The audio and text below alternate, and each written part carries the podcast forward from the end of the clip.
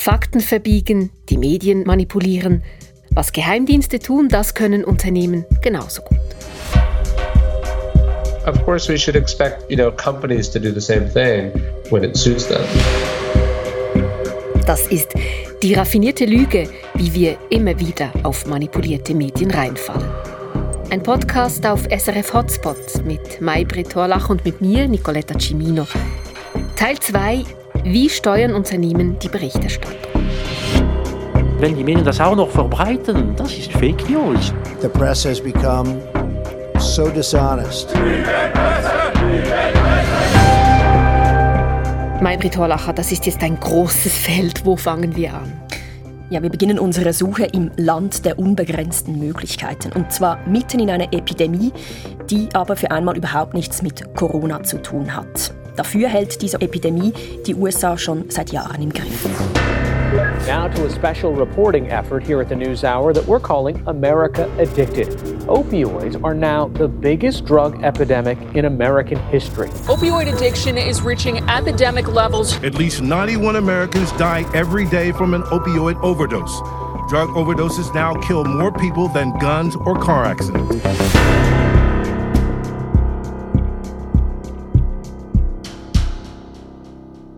Opioide, also die Opioidkrise. Von was für einem Ausmaß sprechen wir da? Also ich finde die nackten Zahlen schon wirklich eindrücklich. Über zwei Jahrzehnte gesehen ist die Zahl der Drogentoten in den USA jedes Jahr angestiegen, mit dem Höhepunkt 2017.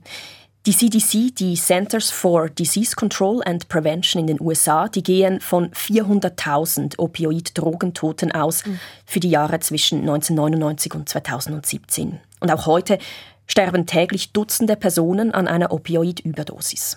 Und wir sprechen heute von einem Pharmaunternehmen, insbesondere von Purdue. Warum gerade diese Firma? Man muss dazu wissen, der Ursprung dieser vielen Toten sind eben nicht illegale Drogen vom Schwarzmarkt, also zum Beispiel Heroin, sondern der Ursprung, das sind Schmerzmittel, die ganz legal von Ärztinnen und Ärzten verschrieben wurden. Im Fokus ist speziell das Schmerzmittel Oxycontin. Das ist ein Verkaufsschlager, produziert von der Pharmafirma Purdue. Und damit dieses Medikament eben ein solcher Verkaufsschlager wurde, hat Purdue eine riesige Medien- und Werbekampagne gestemmt. Mhm. Wo ist da die Verbindung? Was ist da geschehen? Ja, man muss dazu wissen, dass die Abhängigkeitsgefahr von Opioiden und Opioide sind eben der Grundstoff für dieses Schmerzmittel Oxycontin, diese Abhängigkeitsgefahr, die ist seit Jahrzehnten bekannt. Und das ist der Grund dafür, dass man solche Schmerzmittel eigentlich auch nur für kurze Zeit verschreibt. Also für maximal drei Monate, sagt man, für schwer Kranke, für sterbende Menschen. Purdue hat angefangen, dieses Schmerzmittel Oxycontin äh, Mitte der 90er Jahre zu verkaufen und sie haben angefangen, das Mittel auch für den Alltag anzupreisen. Für ganz normale Patienten mit chronischen Beschwerden, zum Beispiel Rückenschmerzen. Und hier kommen jetzt die Medien ins Spiel. Ja, genau, weil um dieses Mittel auch an normale Patienten verkaufen zu können, war es natürlich essentiell, dass das Schmerzmittel Oxycontin ein positives Image in der Öffentlichkeit hat. Mhm. Und um das zu erreichen, hat Purdue eine extrem aggressive Vermarktung gefahren. Gibt es dafür Beweise? Also ist das belegbar? Das ist natürlich der schwierige Punkt. Und in diesem Fall ist es belegbar. Purdue hat unterdessen Konkurs angemeldet, hat etliche Gerichtsverfahren am Hals. Bereits in den Nullerjahren haben sie Vergleiche errungen. Eben, es ging immer um die aggressive Vermarktung, um Irreführung der Öffentlichkeit. Und durch diese Verfahren sind unterdessen Teile der Gerichtsdokumente öffentlich. Und mhm. diese belegen das auch. ProPublica hat das aufgerollt. Inside Purdue Pharma's Media Playbook heißt ein Artikel, der veröffentlicht wurde. Und es ist wirklich quasi eine Anleitung, wie Purdue das Mediennarrativ über Opioide beeinflusst hat. Noch kurz vielleicht als Erklärung ProPublica, das ist eine Nichtregierungsorganisation, die wird von Stiftungen finanziert und die betreibt investigativen Journalismus. Einfach, ja. dass das noch geklärt ist. Genau, das sollte man wahrscheinlich wissen. Ich habe mit dem Journalisten von ProPublica, David Armstrong, gesprochen und ich habe ihn über Skype erwischt. Hello. Hello, David. Hi. Hi. Ah, so great to reach you. Ja, Armstrong ist ein viel beschäftigter und ein erfahrener Journalist. Er berichtet oft über den Gesundheitssektor und über die Pharmaindustrie. Er hält deshalb auch gleich zu Beginn unseres Gespräches fest, das Ziel, viele Medikamente zu verkaufen, das teilen natürlich alle Pharmafirmen. I think the goal of Purdue was not much different than the goal of a lot of pharmaceutical companies, and that is to sell as much of their drug as possible. And, and that involved making sure that doctors were prescribing it to a very wide population of patients. Also, damit Ärzte das Medikament möglichst vielen Patienten verschreiben, sagt Armstrong, darf es nicht mit Drogenabhängigen in Verbindung gebracht werden. Das Ziel von Purdue also, eine Anti-Story in den Medien schreiben. This is what they really pushed with their media narrative was that they wanted people to not be concerned about using the drug. And what they did was to downplay and diminish the risk of addiction. They didn't want people to be concerned that if they used Oxycontin, they might develop an opioid addiction. Der normale Konsument sollte gar nicht auf den Gedanken kommen, von Oxycontin abhängig werden zu können. Okay, das Ziel ist klar aus Sicht von Purdue eben, dass man diese Risiken herunterspielen will. Ähm, aber uns interessiert ja vor allem, wie jetzt Purdue eben vorgegangen ist, dass es dann auch wirklich so weit gekommen ist. Der Journalist David Armstrong sagt, am wichtigsten, der Pharmakonzern habe Millionen von US-Dollar ausgegeben, um Wissenschaftler in seinen Dienst zu stellen. Und damit wären wir bei Punkt 1 der Medienstrategie, die Schlacht um wissenschaftliche Fakten. Also eben äh, der Zusammenhang mit dem Risiko, abhängig zu werden. Dort will man beeinflussen, oder? Genau, vereinfacht gesagt. Wer wird nach wie langer Zeit wie stark abhängig von Schmerzmitteln wie Oxycontin? Man muss dazu wissen, Fachleute sind sich einig, es ist wirklich schwierig, verlässliche Zahlen festzumachen mhm. zu, diesem, zu diesem Suchtrisiko. Das US National Institute on Drug Abuse sagt heute, etwa 10 Prozent aller Patienten mit chronischen Beschwerden werden schwer abhängig.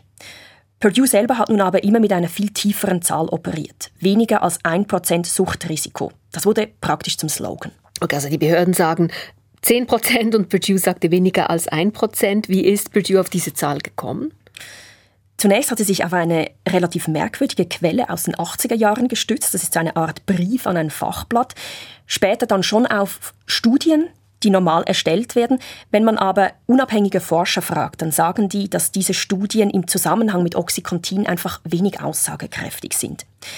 Und damit sind wir auch bei Punkt 2 der Medienstrategie, die eigene Botschaft von glaubwürdigen Personen verbreiten lassen. Und glaubwürdige Personen, das wäre jetzt in diesem Fall eben zum Beispiel Ärztinnen, Ärzte. Unter anderem, mhm. genau. Ein Beispiel, das David Armstrong in seiner Recherche beschreibt, ist folgendes. Purdue finanzierte unter anderem eine Art Think Tank. Eine Psychiaterin war bei diesem Think Tank angestellt und diese Psychiaterin publizierte über die Jahre regelmäßig wissenschaftliche Artikel. Und zwar in einflussreichen Medien. Wir sprechen hier von New York Times, Wall Street Journal bis zur Washington Post.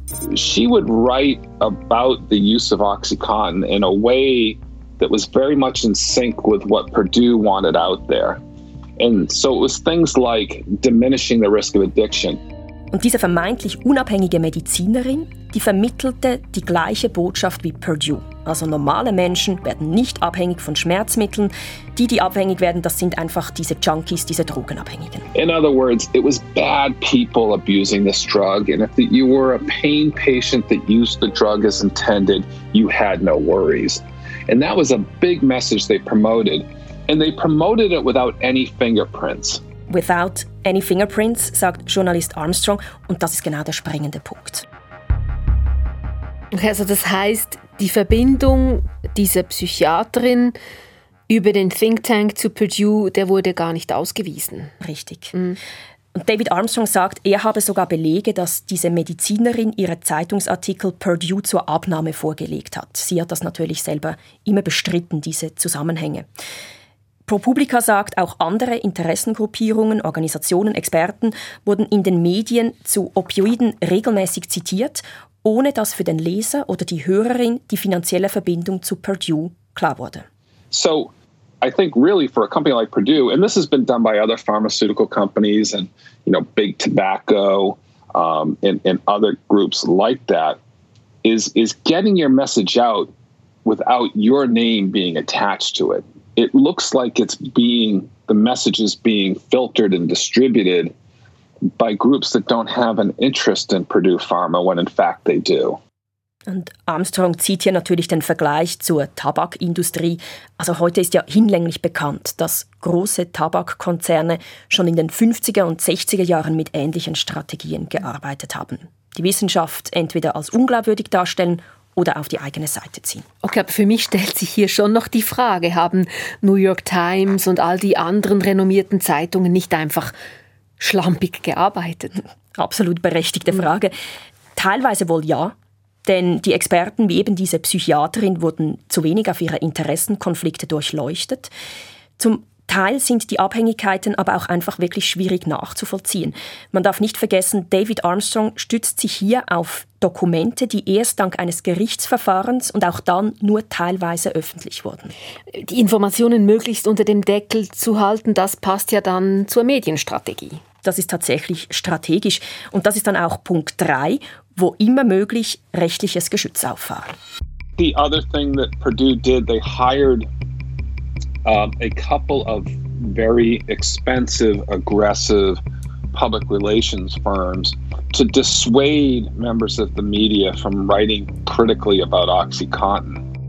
Möglichst aggressive PR-Firmen anstellen und diese hätten Journalisten regelrecht belagert, sagt Armstrong, mit rechtlichen Mitteln gedroht, wenn diese gewisse Medienberichte über Oxycontin nicht korrigierten oder zurückzogen. So they were very aggressive in getting the word out that if you were writing critically or negatively about OxyContin, we're going to make things difficult for you. Das alles, so sagt Journalist David Armstrong, habe Purdue gemacht, um eben das Mediennarrativ zu kontrollieren und so mehr Oxycontin zu verkaufen. Und das mit Erfolg. It became the best-selling prescription painkiller. You know, Purdue was a fairly small company, and then all of a sudden, within a few years, they had a billion dollar a year drug. And at its peak, it was selling nearly $3 billion a year worth of Oxycontin. So it was an incredible success for Purdue Pharma until it wasn't, but that was only recently. Until it wasn't, aber doch nochmals Maybrit. Die Verkaufszahlen, die stimmten, okay. Purdue hat enorm viel Geld verdient, aber ist die Kausalität mit einer Medienkampagne jetzt da wirklich, wirklich belegbar? Mhm. Ja, das ist in der Tat sehr schwierig messbar. ProPublica sagt, zumindest etwas lasse sich in Zahlen festmachen. Über mehrere Jahre nach Beginn dieser sogenannten Anti-Story von Purdue, die ist 2001 gestartet worden, wurde in den US-Medien viel weniger über Oxycontin geschrieben. Politisch sagt ProPublica seien strengere Gesetze für das Verschreiben von Medikamenten über Jahre verzögert worden und was auch klar ist, diese Zahl, diese 1%, du erinnerst dich, Suchtrisiko, mhm. die hat es sogar bis in die Richtlinien der Weltgesundheitsorganisation WHO geschafft. Wir schauen uns in dieser Folge an, wie eben Unternehmen Medienberichterstattung beeinflussen können. Lass uns doch noch genauer hinschauen, wie das handwerklich geht. Also wo setzt man an, wenn man Berichterstattung beeinflussen will? Und du hast da, glaube ich, jemanden sehr passenden gefunden. Ja, Ryan Holiday heißt der Mann und er nennt sich selber Medienmanipulator und hat genau darüber ein Buch geschrieben, wie manipuliere ich Medien. The internet is full of liars, cheats and charlatans who want only one thing, your attention. Wow, das tönt nach Hollywood. Ja, Holiday hat dieses Buch natürlich publikumswirksam vermarktet. Trust Me, I'm Lying heißt das Buch. Aber die Inhalte, die sind wirklich eindrücklich. Manipulators like me spread lies and generate fake outrage daily. Holiday hat selber jahrelang im Marketingbereich gearbeitet, unter anderem für den Kleiderkonzern American Apparel und sich die effizientesten oder sagen wir vielleicht auch die schmutzigsten Tricks angeeignet. Die wichtigste Frage, die er sich stellt, ist, was verbreitet sich? When, when we talk about what spreads, what spreads is a boycott. What spreads are, you know, things being denounced or, you know, protests or, you know, attacks. And so in some cases, when someone wants to get attention, they lean into that. Also wer Aufmerksamkeit will, der muss irgendwie Boykotte, Proteste, Denunzierungen ähm, in die Welt setzen oder in Gang setzen. Und dann verbreitet sich quasi die Message. Wenn ich ihn also richtig verstehe, muss man als PR-Mensch genau aus dieser Richtung denken und das kreieren. Genau, also das ist zumindest seine Vorgehensweise. Als Ryan Holiday noch als PR-Berater gearbeitet hat, hatte er zum Beispiel einmal den Auftrag, einen Film zu bewerben. Der Film hatte ein relativ kleines Budget und der Film war wirklich eine sehr simple, einfache Story mit aber sehr vielen sexistischen Szenen und Aussagen. And we realized that the best way we could get men to see it would be to have, uh, would be to make it seem as if they shouldn't be allowed to see it or that it was somehow, you know, sort of banned or boycotted. And so we actually created a fake boycott and backlash to the movie. Die Überlegung, der Film zieht vor allem bei Männern und vor allem dann, wenn der Film quasi als anrüchig gebrandmarkt ist. Also wenn er so wie fast verboten ist sozusagen. Genau. Und dafür kreierte Holiday einen falschen Boykott. Ja, das ist das altbekannte, auch schlechte Werbung ist Werbung. Und es ist wirklich ein, wie eine kleine Hollywood-Geschichte. Also Ryan Holiday ging um 2 Uhr nachts raus in Los Angeles und er verschmierte die eigenen Filmplakate. Er fotografierte dann diese verschmierten Filmplakate und schickte diese unter falschen Mailadressen an kleinere Blogs, begleitet mit einem empörten Text, so aller was für ein sexistischer Film. Die Blogger die bissen an, wie Holiday das kalkuliert hatte, und sie schrieben darüber über diese Filmplakate, über den sexistischen Film. Und schon hatte PR-Berater Holiday einen fixfertigen Blogartikel. Er nahm diesen Blogartikel, schickte ihn an Studentengruppierungen, Frauenrechtsgruppierungen und wie er es geplant hatte, die empörten sich natürlich. Und sie organisierten dann Demonstrationen, zum Beispiel in Universitäten. Und Ryan Holiday, was machte der? Der steckte die Informationen über die Demonstrationen natürlich wiederum anderen Blogs, die dann darüber schrieben. Also ist schon recht raffiniert, oder? Und das verbreitete sich dann einfach so. Ja, wenn man Ryan Holiday glaubt, schon. Da Journalisten häufig nur Zweitverwerten. Das heißt, die kleinen Blogger sind auf Klicks angewiesen, die überprüfen Quellen kaum, greifen eigentlich jeden kleinen Fetzen auf, der Empörung, Wut oder Faszination auslösen kann. Und die größeren Medien, die stützen sich quasi darauf. Ja, die mittelgroßen Blogs, die picken ihre Informationen bei den kleineren Blogs raus und die nationalen Medien wiederum bei den mittelgroßen Blogs. Das Resultat im Fall von Ryan Holidays Film eine USA-weite Medienkampagne, Empörung über die sexistischen Inhalte und damit natürlich beste PR. Er nennt das selber Trading Up the Chain. What media manipulators do is essentially look for sort of entry points into the system where they can start small, whether it's a tweet or a you know a, a link on Wikipedia, and then this is kind of traded up the chain. Es muss also nicht immer ein Filmplakat sein oder ein Boykott, auch ein banaler Tweet reicht manchmal. Ja, aber trotzdem, oder? Also ich, ich gehe raus, zwei Uhr nachts und zerstöre Filmplakate, das geht ja schon ziemlich weit. Ja, PR-Berater Holiday hat tatsächlich manipuliert. Er schreibt auch in seinem Buch, er hat Wikipedia-Seiten verfälscht, er hat unter falschem Namen E-Mails verschickt, er hat unter falschem Namen Artikel kommentiert, Demonstrationen initiiert. All das, um die Botschaft eines Klienten in die Medien zu bringen. Und er sagt, es falle auf fruchtbaren Boden. journalists are waiting for stories to fall in their laps and an unsolicited tip or a leak you know here or there can spread quite quickly Er spricht deshalb auch von inszenierten Leaks, von Pseudo-Exklusiv und Pseudo-Events. Man sagt ja immer, it needs two to tango, es braucht immer zwei. Oder wir haben das in der ersten Folge schon gehört. Auch bei den Geheimdiensten, die Medien müssen wie das Spiel mitspielen, sonst funktioniert das ja gar nicht. Absolut. Vielleicht ein simples Beispiel. Das geheime interne Memo eines Geschäftsführers, das geleakt wird. Das ist natürlich für die Medien ein gefundenes Fressen. Schlagwörter wie geheim und exklusiv, das zieht. Und genau deshalb ist so ein Leak nicht selten halt einfach auch Absicht des Unternehmens, beziehungsweise ganz bewusst gemacht.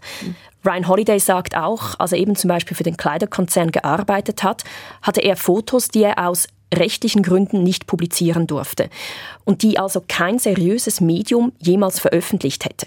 Also was macht er? Er verschickt sie unter falscher Mailadresse mit dem Vermerk geleakt.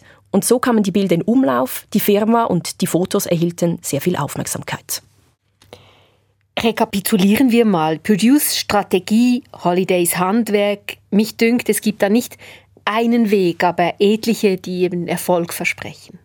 Ja, in der Tat, ich würde es grob vielleicht so unterteilen. Es gibt Unternehmen, die aktiv Mediengeschichten in Gang bringen, also eben die inszenierten Leaks oder Demonstrationen.